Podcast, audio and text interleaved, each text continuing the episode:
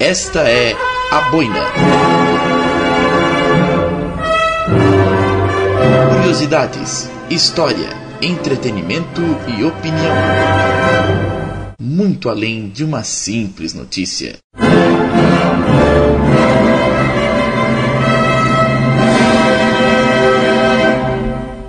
Antes de começar, eu queria dedicar esse podcast ao querido casal que agora posso chamar os dois de primos, a minha querida Daniela da Cunha e ao sensacional Ricardo Murilo. Até porque essa corrida do fim de semana teve muito a ver com os dois. A Dani é professora de francês. O Ricardo conheceu a Dani quando ele era aluno dela em uma aula de francês. E curiosamente, o GP desse fim de semana, mas eu dou um doce para quem adivinhar. e detalhe, cara, foi bem fora da curva. Geralmente quando você fala, pô, Ricardo, você. Não, dessa vez não. Roda a vinheta, vamos lá.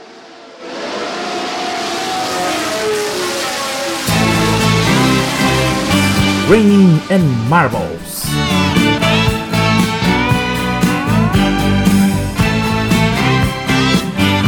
Fórmula 1 e afins, sem frescura.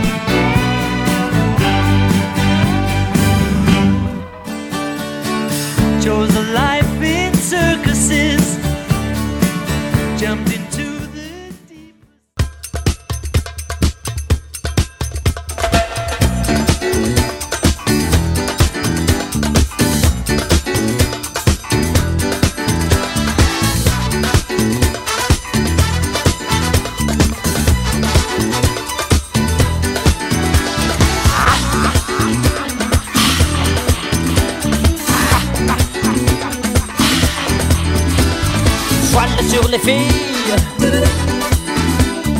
barque sur le Nil.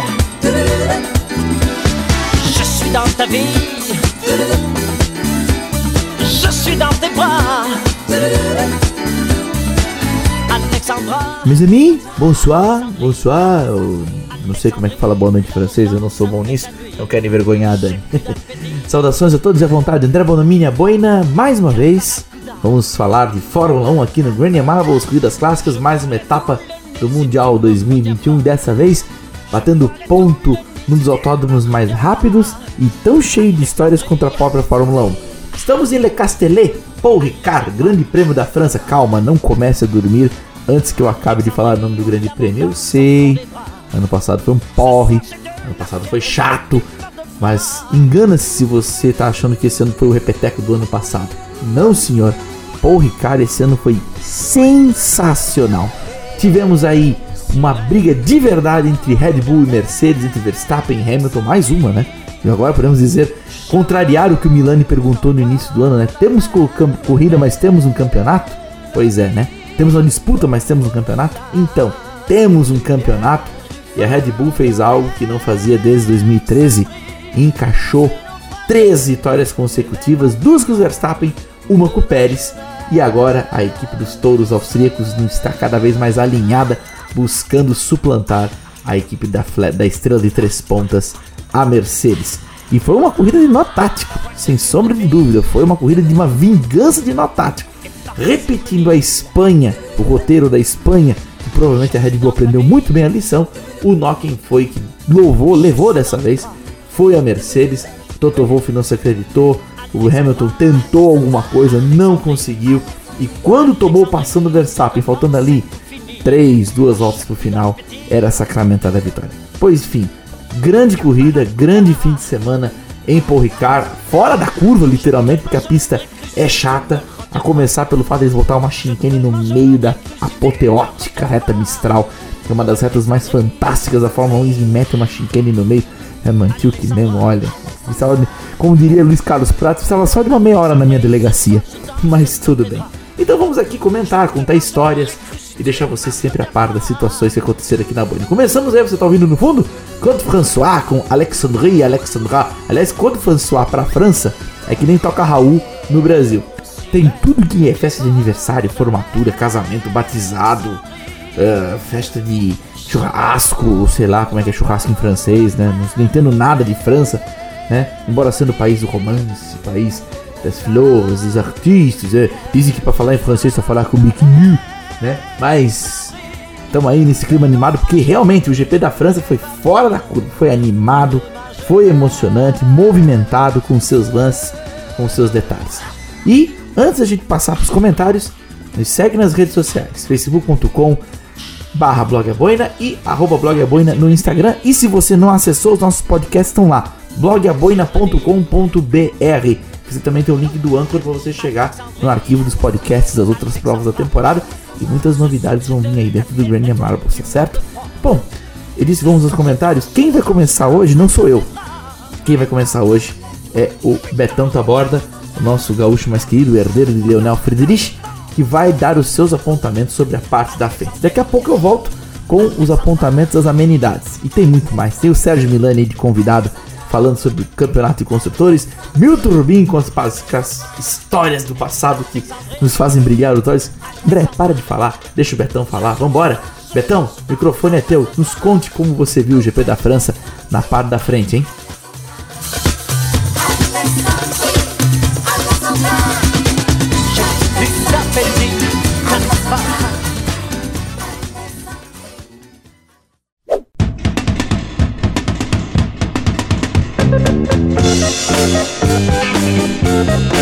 Olá, amigos do Grêmio Marbles, nosso podcast semanal sobre automobilismo. Estamos chegando. Roberto Taborda falando com vocês mais uma vez. E quem diria que nós estaríamos falando de um grande prêmio da França em Paul Ricard movimentadíssimo. O grande prêmio da França nos premia com pontuais provas na história movimentadas ou com histórias para serem contadas, assim como foi em 90 com Ivan Capelli, assim como foi em 99 na grande corrida de Rubens Barrichello na chuva, vitória de Frentzen, assim como foi em 2008 quando Felipe Massa retomou a liderança que o Brasil não tinha desde a época de Ayrton Senna, a liderança do Campeonato Mundial de Pilotos. Não foi uma corrida boa, mas pelo menos ficou fato marcante naquele ano entre outros. 91 também foi uma corrida bacana, onde o Prost tentando ressurgir das cinzas com a Ferrari foi ultrapassado pelo Mansell ali no final, mas quem diria que hoje nós estaremos falando de um grande prêmio da França espetacular. Para começar, Paul Ricard é uma pista que todo mundo sabe que é uma pista é, tradicional, com traçado tradicional. É, tem a questão das áreas de escapes ali que são muito largas e que acabam detonando pneus, enfim. É uma pista que tem um traçado antigo, que tem um molde antigo, tanto é que os boxes são muito apertados, a velocidade máxima nos boxes é muito baixa. Porém, aconteceu alguma coisa nesse final de semana. Eu acho que um dos motivos foi a chuva. A chuva prometia chegar no final de semana, chegou, mas só a Fórmula 3 que correu antes acabou pegando pista molhada, lavou a pista. E aconteceu o quê? Na Alternativa Esportes, onde a gente, da Grêmio Marbles e mais especificamente eu, Roberto Aborda, tive a oportunidade de fazer lá uma impressão da corrida. Aliás, agradecer aqui ao Sérgio Milani e o Jonathan Machado pelo espaço. Aí eu falei, é hoje que nós iremos ver o rei versus desafiante. Vamos lembrar um pouquinho da história, vamos lembrar 88 Senna versus Prost, vamos lembrar Piquet versus Alan Jones, vamos lembrar Lauda versus Hunt, vamos lembrar Fittipaldi versus Stewart, vamos lembrar Fernando Alonso versus Michael Schumacher. E aconteceu. E vamos falar, vamos começar a falar por equipes agora. A Red Bull realmente agora é definitivo. Tem o melhor carro da temporada. A Red Bull com a Honda conseguiu chegar no equilíbrio entre chassis, cadê o Newey? Era sabido, chassis nunca ia ser o problema. Com o motor casando com o chassis, a Honda chegou no ponto que queria. Hoje, podemos dizer que a Honda tem três carros competitivos, já que o Pierre Gasly lá na AlphaTauri também está entregando ótimo resultado. E a Red Bull, a equipe principal, tem o Max Verstappen como estrela e tem o Sérgio Pérez ultra competitivo. Agora sim, ele pediu seis corridas em seis corridas ele estava competitivo e agora ele está na briga, está no bolo. Uma dupla firme, um jovem estrela, um experiente que tá andando muito bem, tá chegando perto, e aquele cara que tá ali esperando, tá na espera, no compasso de espera. Se acontecer alguma coisa com o Max, como foi lá em Baku, no Azerbaijão, ele vai lá e carimba. Então hoje é claro e nítido, a Red Bull tem o melhor carro hoje. A Honda talvez esteja sim sendo o melhor motor da Fórmula 1 e aí o que, que acontece? A Honda vai sair da categoria. Vejam só como são as coisas. Mas a Red Bull sim tem o melhor carro e tem a dupla mais consistente no momento. Talvez ali competindo com a McLaren, que a McLaren está subindo, a gente vai falar sobre a McLaren daqui a pouquinho. Mas Red Bull realmente veio com tudo e tem a melhor equipe, hoje o melhor carro e a dupla mais consistente da categoria. Enquanto isso, a estrela de três pontas parece estar chegando no fim dos seus grandes momentos de glória. A Mercedes que buscou Lewis Hamilton lá no começo da década 2011 para 2012 começa a sentir a decadência. Será que é o pessoal que está saindo? Aquele pessoal todo que migrou para Red Bull? Será que realmente a fome do Lewis Hamilton está acabando e com isso também o nível de exigência do carro está sendo cada vez é, diminuído? O Bottas está completamente fora da casinha, o Bottas está completamente fora do ambiente de competitividade. É, é triste ver um piloto como o Bottas que demonstrou bom talento, veio muito bem nas categorias de base chegar nesse ponto. E é nítido e sabido que ele, ele está demissionário. Eu diria que já deve ter saber, inclusive, é, essa informação. Falando nisso, André Luiz Bonomini, tu tem um áudio sobre isso, não tem? Botas, é o Toto. Tem caneta aí? Pra quê? Caneta, eu tô pilotando. Não, que é o seguinte, tô com o contrato pronto aqui, já sabe o que fazer, né? Valtteri, é Toto. Não precisa mais da caneta, a gente achou uma aqui.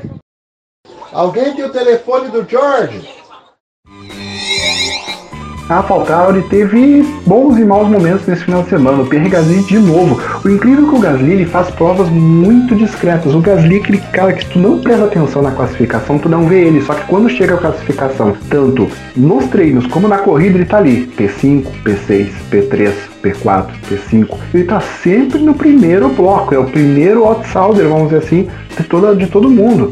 É o primeiro cara ali das outras equipes que aparece, né? Vamos primeiro das outras equipes seria quem? Red Bull, Mercedes, McLaren. Ele é o primeiro que aparece dos outros. Já o Yuki Tsunoda foi o primeiro a rodar no treino classificatório, bateu com o carro, não conseguiu fazer o carro andar, tá sob pressão, apesar de ter feito uma boa prova lá em Baku, mas o japonesinho não tá conseguindo. E o pior é o seguinte, o japonesinho deve estar com o pescoço também na guilhotina, coitado, já que a Honda vai sair da categoria e ele é padrinhado pela Honda. A não ser que tenha ali uma, uma costura, né, aquela situação toda, daqui a pouco envolvendo ali também ajudas financeiras para AlphaTauri, só que a academia da AlphaTauri continua, da Red Bull, na verdade, continua andando. E aí o Tsunoda não se ajuda também para ficar na categoria, batendo, rodando, fica complicado. Enquanto isso, o Gasly vai seguindo em frente, fazendo o seu lado corretamente e o importante, as movimentações que aconteceram na semana passada fazem com que o Gasly cada vez mais fique firme dentro da AlphaTauri barra Red Bull, já que o Esteban Ocon acabou renovando com a Alpine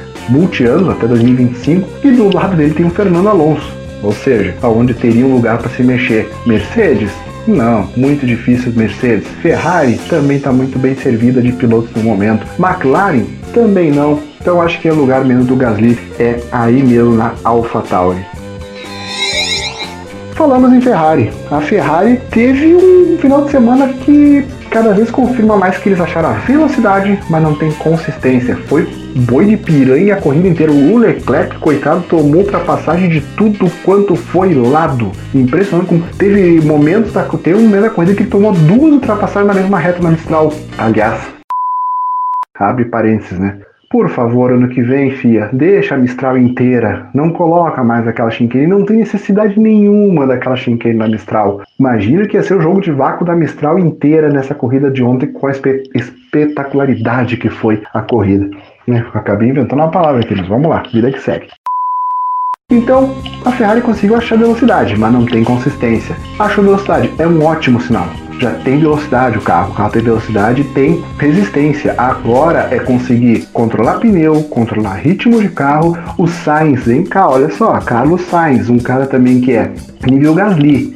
Tu não vê, tu não nota, tu não vê ele fazendo muita coisa, quando vê ele vai lá e carimba. Novamente melhor. No final de semana, na hora da corrida, ele foi melhor que o Charles Leclerc. Motivos? Minha opinião, é muito mais fácil se adaptar a um carro ruim desde que você veio lá quebrando barro duro, quebrando a parede, como ele veio lá da, na época da STR, quando passou por uma McLaren em reconstrução e chegou numa Ferrari, do que o Leclerc que caiu numa Sauber Alfa Romeo com um carro muito bom, muito bom, e depois foi para a Ferrari direto. Então ele está tendo, pelo que dá dando para notar, uma adaptação muito mais rápida ao seu, o seu novo Ferrari, a sua nova casa, e com isso está tirando vantagens principalmente na corrida, na classificação, um pouquinho, um pouquinho atrás, um passinho atrás do Leclerc, que aí a velocidade do Leclerc impera, e isso realmente o Monegasco sabe fazer. Mas na corrida o Sainz está vindo muito bem.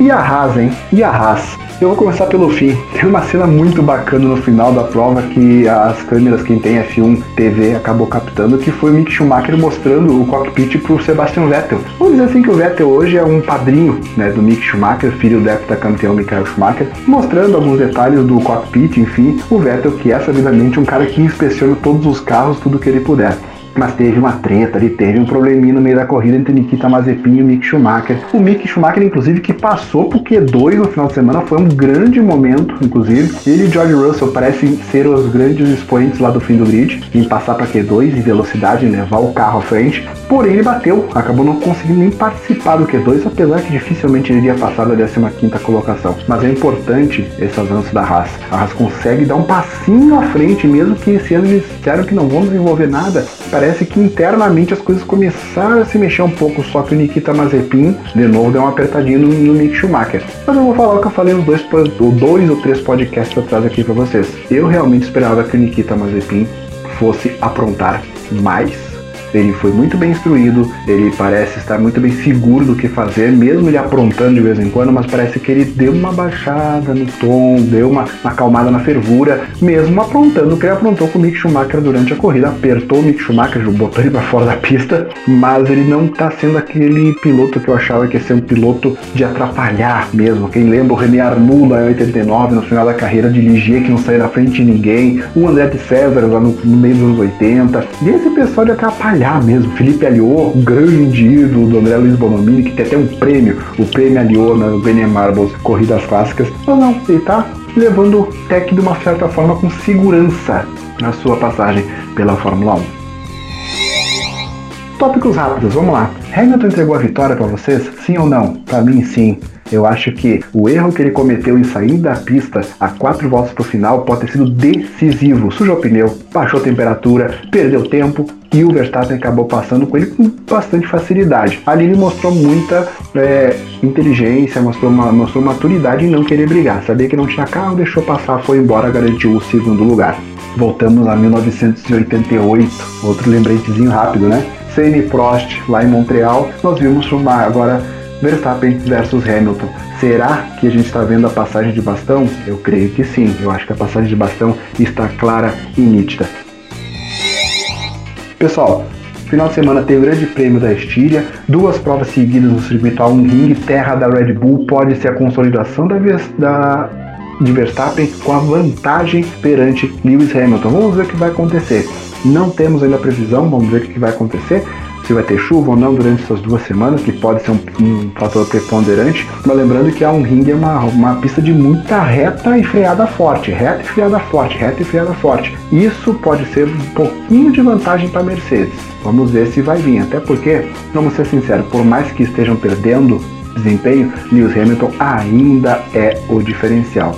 Pessoal, voltamos na sequência. André Bisbomini e Milton Rubinho continuarão com vocês no Grêmio Marbles Corridas Clássicas também estará voltando nos próximos dias. E agora no podcast Grêmio Marbles, Milton Rubinho e André Luiz Bonamini contam para vocês mais detalhes do Grande Prêmio da França. Quem diria, Grande Prêmio da França movimentadíssimo nesse final de semana.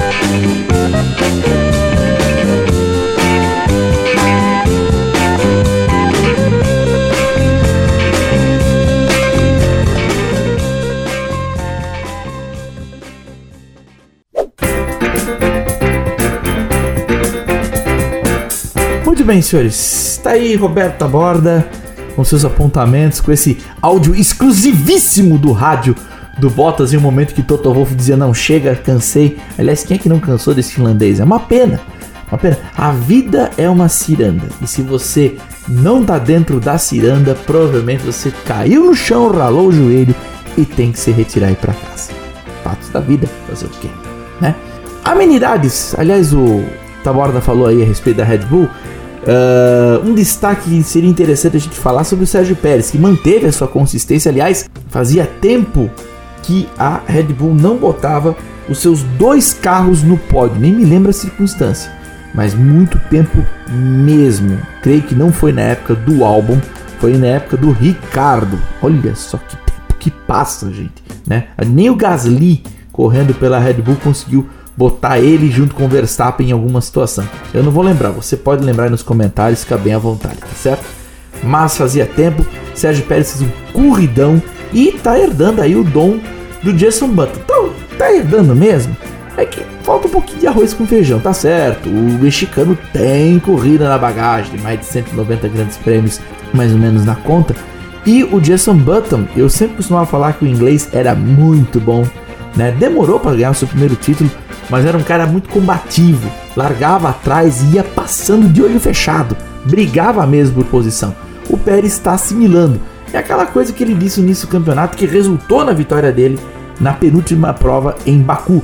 Me deem seis meses para pegar a mão do carro que eu já estou fazendo o que eu tenho que fazer. E olha só, terceiro lugar na corrida, que não é pouco e poderia ter passado o Hamilton se tivesse mais algumas voltas e garantido uma bela dobradinha para a Red Bull. Não duvido que esse ano saia dobradinha para os touros austríacos. Me surpreende, Pérez está finalmente começando a entrar nos trilhos e agradando muito o seu trabalho aos managers da equipe, o, o Carrasco Helmut Marko, o Christian Horner.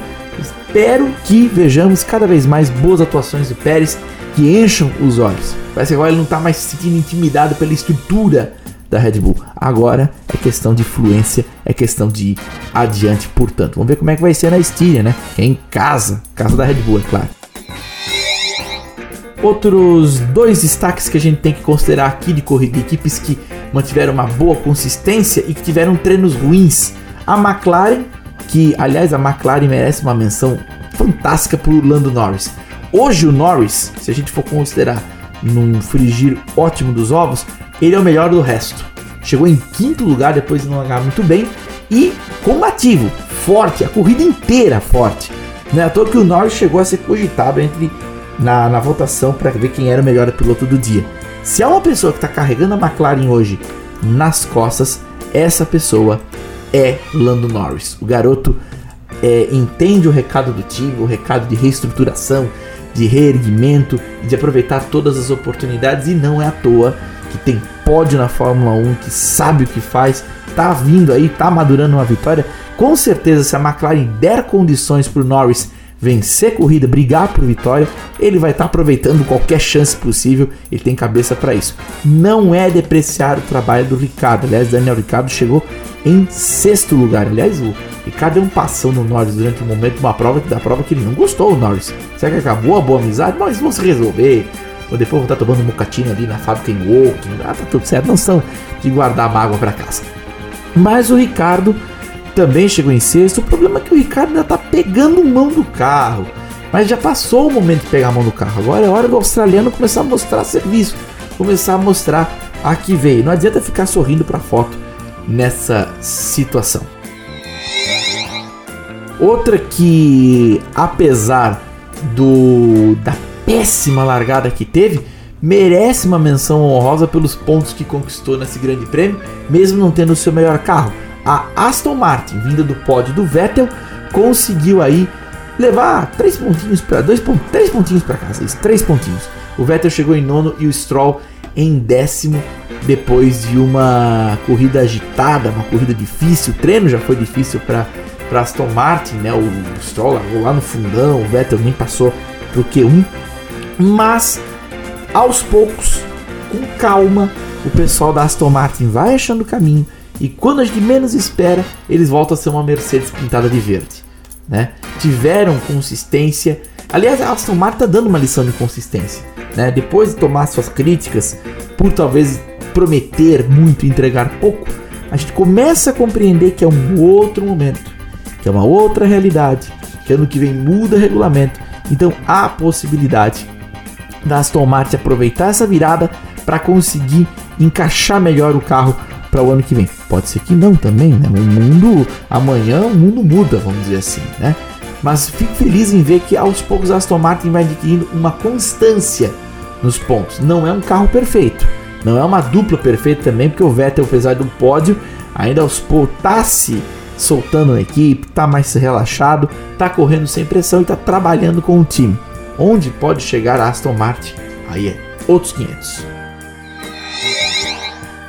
E antes da gente seguir os nossos últimos destaques, aliás, o terceiro, o quarto destaque dessa desse nosso comentário breve aqui, depois que o Tabora deu o show dele ali na frente, que show, né? Aliás, eu tenho os melhores sócios do mundo, né? Vamos e viemos, né?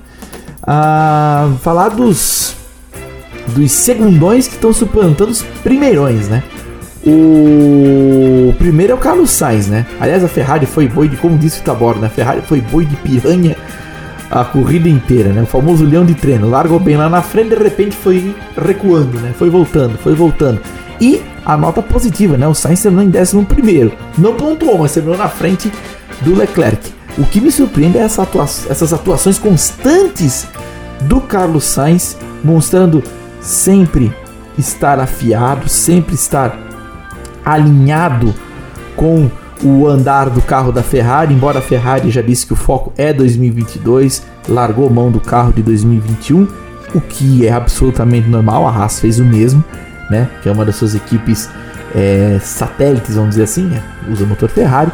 Mas o que surpreende é que o Sainz, em muitas vezes, tem andado na frente do Leclerc, mesmo quando o Leclerc cravou a pole, como foi o caso do GP do Azerbaijão. O Sainz fez boa corrida lá também. Ficar de olho aí no espanhol. Falando em Ferrari, a gente também fala de Alfa Romeo, que é a, que é a satélite também. E lá, acredite se quiser, seu Antônio Giovinazzi, que eu não dava um tostão furado pro italiano, começando a andar na frente do Kimi Raikkonen, do veterano, do piloto que de certa maneira tá se divertindo, mas já tá chegando a hora, né? Chegando a hora de pendurar a luvinha no, no canto, cuidar dos filhos, cuidar da mulher, fazer que nem o Keck Rosberg também, pensar um pouco na família, né? Não que o Raikkonen tá, ah, André, você tá querendo que o Raikkonen pare? Posso estar sendo muito cruel, né? Mas chega uma hora da vida de todo piloto que ele tem um momento de pensar, vale a pena? Aliás, me toca muito uma situação que eu vi há tempos atrás os colegas do Projeto Motor, aliás, um dos melhores portais de histórias e detalhes da Fórmula 1, cara. Projeto Motor. Propaganda, ó, um peixe que a boina tá vendendo, Granier Marbles, pro Projeto Motor aqui dentro, cara. Os caras precisam saber disso. São os melhores, sem sombra de dúvida. E uma frase que eles botaram do Martin Donnelly, não vou lembrar agora, que ele estava pensando em voltar para a Fórmula 1, mesmo depois daquele terrível, pavoroso acidente na Espanha em 1990, que ele quase morreu naquele acidente, né? Virou um pacote amarelo na pista. E ele pensando, eu vou falar mais ou menos a frase, ele falou assim: Cara, eu tenho família, tenho filhos, sou bem sucedido, quer saber? Deixa pra lá, deixa pra lá, a Fórmula 1 vai fazer muita falta. Será que tá na hora do Raikkonen começar a botar a mão no coração e pensar em outros caminhos que não sejam necessariamente estar atrás do cockpit da Alfa Romeo? É isso aí, senhores. Então, falei demais. É hora agora de chamar o convidado de hoje, o convivas de hoje, que vai nos sentar aqui e contar um pouquinho sobre o campeonato de construtores, não os ponteiros, Mercedes e Red Bull, mas quem está vindo ali atrás na Muvuca. É a palavra do nosso amigo da Alternative Sports. Aliás, um abraço para eles todos Agradecidos aí pelo convite do Taborda. Foi sensacional, cara, a participação. Ouvi posterior aí a transmissão, sensacional, né? Dá um, chama eu também, não tô carente. não tô brincando. Mestre Milani, por favor. Sérgio Milani entre nós aqui no Granny Marbles, fala.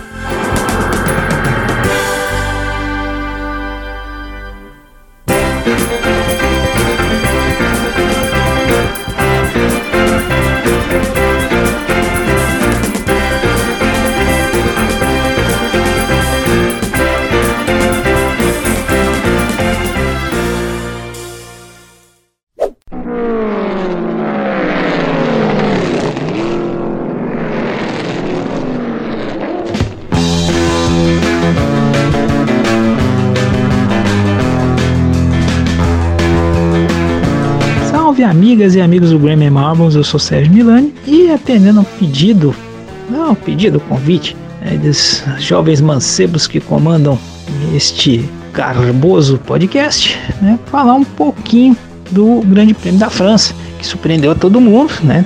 Muita gente esperava que seguiria o padrão dos últimos anos, dos dois últimos anos, e a gente acabamos tendo uma coisa muito animada, animada e nervosa. Eu não vou falar do que aconteceu lá na frente, foi muito bem aí já falado, cantado, cantado e decantado por aí. Eu queria falar que foi ah, sobre o, digamos assim, o resto, mas não é um resto qualquer. É porque todo mundo fica muito ali focado, né? O que acontece na frente, aí vamos colocar, principalmente nas duas últimas temporadas entre Mercedes e Red Bull, e tem muita coisa legal acontecendo, digamos assim, mais para trás. E uma briga que se desenha já se desenhava, mas que vem tomando contorno mais forte, é a briga de dois gigantes da categoria, pelo terceiro lugar no campeonato de construtores. McLaren, né, que usa o motor Mercedes, mudou agora para esse ano, e a Ferrari que vem num processo de redenção depois de um péssimo 2020. As duas estão ali trocando tinta por essa terceira colocação e hum, agora na França a McLaren saiu na frente, conseguiu colocar seus dois pilotos entre os dez primeiros, né, Lando Norris em quinto e o Ricardo em sexto, quanto a Ferrari nem ponto marcou. A Ferrari fez uma aposta por tirar asa para ganhar velocidade, só que a lavada da pista por conta da chuva no sábado, principalmente no domingo de manhã, acabou prejudicando aí o, o, o parte do acerto escolhido. A Ferrari já não vinha tendo uma gestão de pneu tão interessante já, a gente tem visto já, já o que aconteceu nessa temporada. Pagou todos os seus pecados no domingo, não conseguiu, nenhum dos dois carros conseguiu pontuar. E a McLaren não quer saber, tá aí também num grande processo de reestruturação já há alguns anos e está agora mostrando o resultado desse, é, desse trabalho que passa, passou por uma grande reestruturação técnica, vinda de, vinda de pessoal, principalmente é, o dois que aí a gente pode chamar aí bem atenção, que é o James Key, o, o diretor técnico, e o André Seidel para comandar ali a equipe na pista. Foi uma, um grande ganho e a vinda do, do motor Mercedes deu um, uma vida a mais para esse carro. Então, é, é, é, assim, a gente torce para que isso se consolide ano que vem, a gente não pode esquecer, tem regulamento novo, né, os carros mudam completamente, então é uma chance de quem sabe a gente ver a McLaren andando, brigando por vitória efetivamente, não uma situação fortuita, mas sim é, podendo efetivamente ali brigar com seus pilotos por vitórias e quem sabe um título. É isso que eu tinha para falar para vocês, que foi uma parte bem interessante desse, desse Grande Prêmio da França. Fiquem ligados que vale a pena. Um abraço e até a próxima.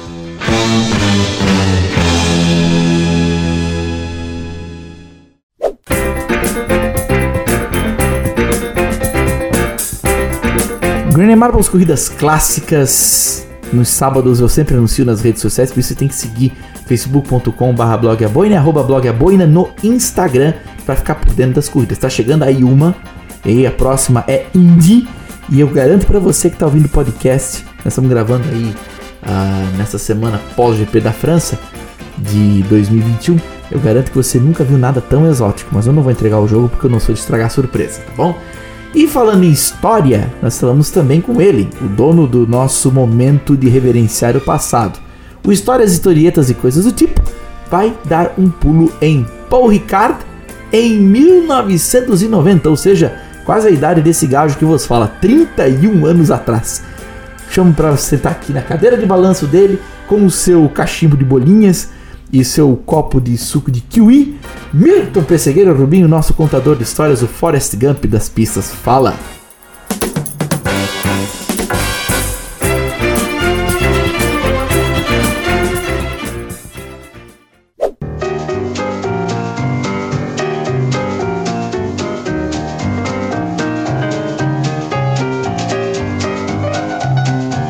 Bom dia, boa tarde, boa noite, meus irmãos, minhas irmãs. Milton Rubinho na área mais uma vez, começando um novo Histórias, Historietas e Coisas do Tipo, num oferecimento de André Bonomini, de Roberto Taborda e, é claro, da Boina.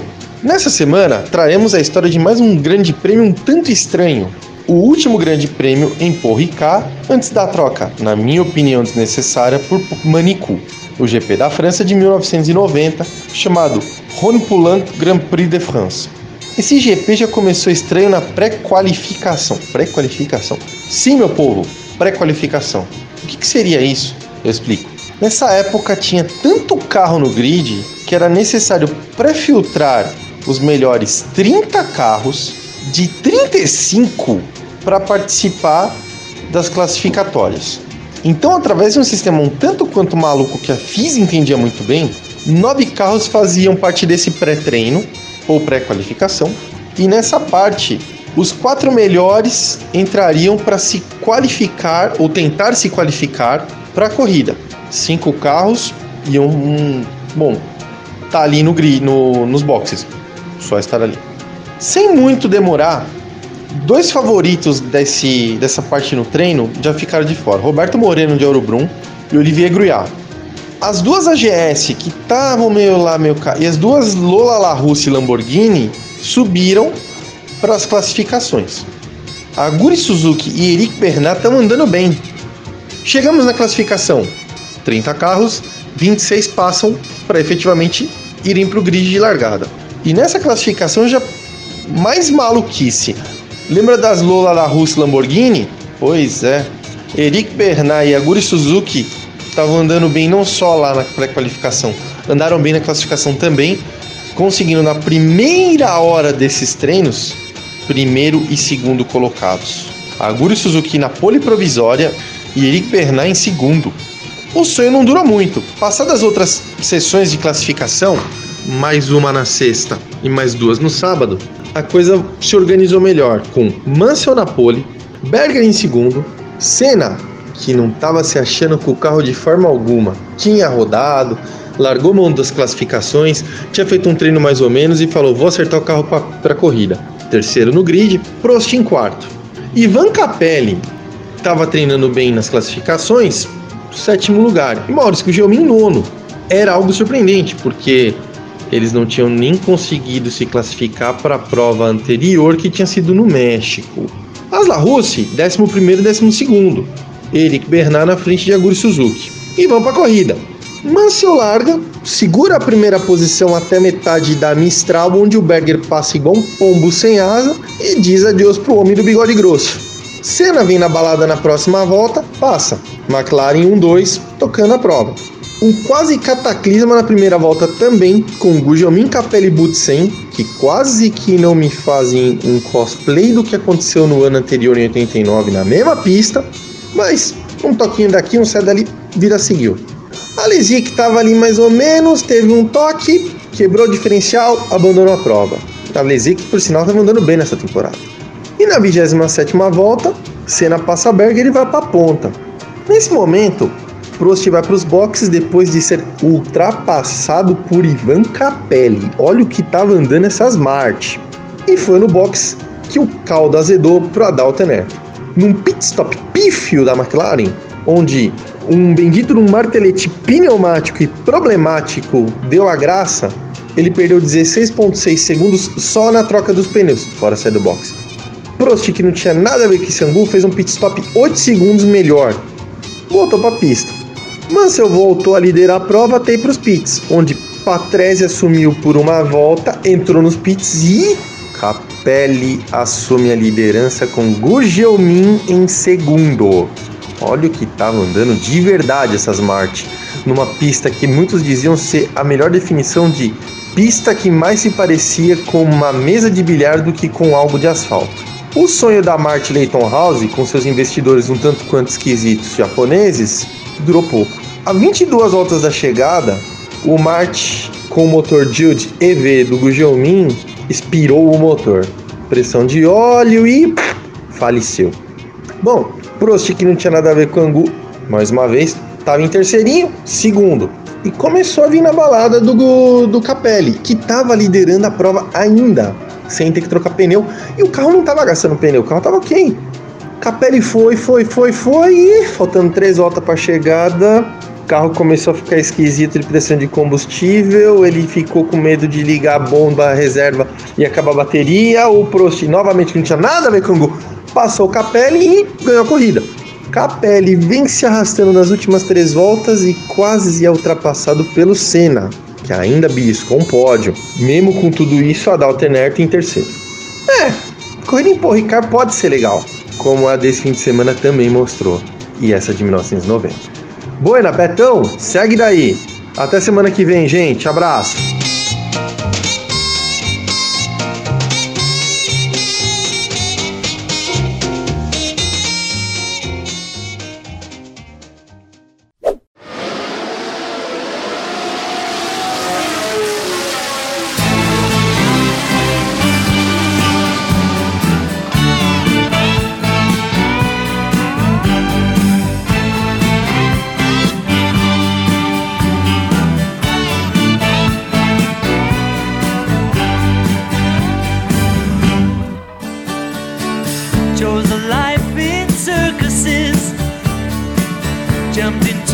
Isso aí então, queridos amigos e amigas. Esse foi mais um Granny Marbles, trazendo para vocês os detalhes, os destaques de tudo que rolou, de tudo que aconteceu no Grande Prêmio da França, pelo menos pela nossa visão. Pode ser que a gente esqueceu alguma coisa, mas também ninguém é perfeito. Eu não sou perfeito, o Reginaldo não é perfeito, o Flávio Gomes não é perfeito, ninguém é perfeito. Tem o Betão, nem o Mirto e nem os amigos aí, o Milani também, ninguém é perfeito. A gente esquece alguma coisa. Mas pelo menos o que a gente viu, a gente deixou aqui para você, tá certo? A nossa próxima reunião vai ser após o dia 27 de junho, porque neste domingo que vier agora, quando esse podcast for publicado, teremos GP da Estíria. É, Fórmula 1 vai para a Áustria para passar suas, sua rodada dupla por lá. Vão ser duas corridas seguidas, uma dia 27 e a outra dia 4 de julho. Aliás, né, 4 de julho, dia de independência dos Estados Unidos. Né? Coincidência mórbida é bobagem. Mas começando dessa vez com o GP da Estíria, para quem não sabe, a região onde fica o autódromo de Ring, que hoje é da Red Bull, todo mundo sabe. E aliás, falando isso, né? Casa da Red Bull. Será que os touros vão ganhar e vão levar a turma ao delírio? Ou será que a Mercedes vai aprontar, vai calar a boca de todo mundo e o Hamilton vai lá e ganha? Não sabemos. Tudo pode acontecer dia 27, a largada é às 10 da manhã, a transmissão da corrida para quem é meio remediado como nós, é na Bandeirantes. Treino corrida e olha que o pessoal tá fazendo um trabalho indigno lá. Olha, tirando os patrão que de vez em quando sai da boca do Sérgio Maurício. Siga a Boina nas redes sociais, facebook.com.br blogaboina, arroba blogaboina no Instagram. E fique atento ao Granny Marbles Corridas Clássicas. A próxima é Indy, tá bom? Gratidão aí pro grande Betão Taborda, Milton Rubinho, grande convidado da vez, mestre Sérgio Milani. A gente volta na próxima. Um girassol pra você. Forte abraço, até a próxima. Tchau, tchau. Ou melhor, au revoir.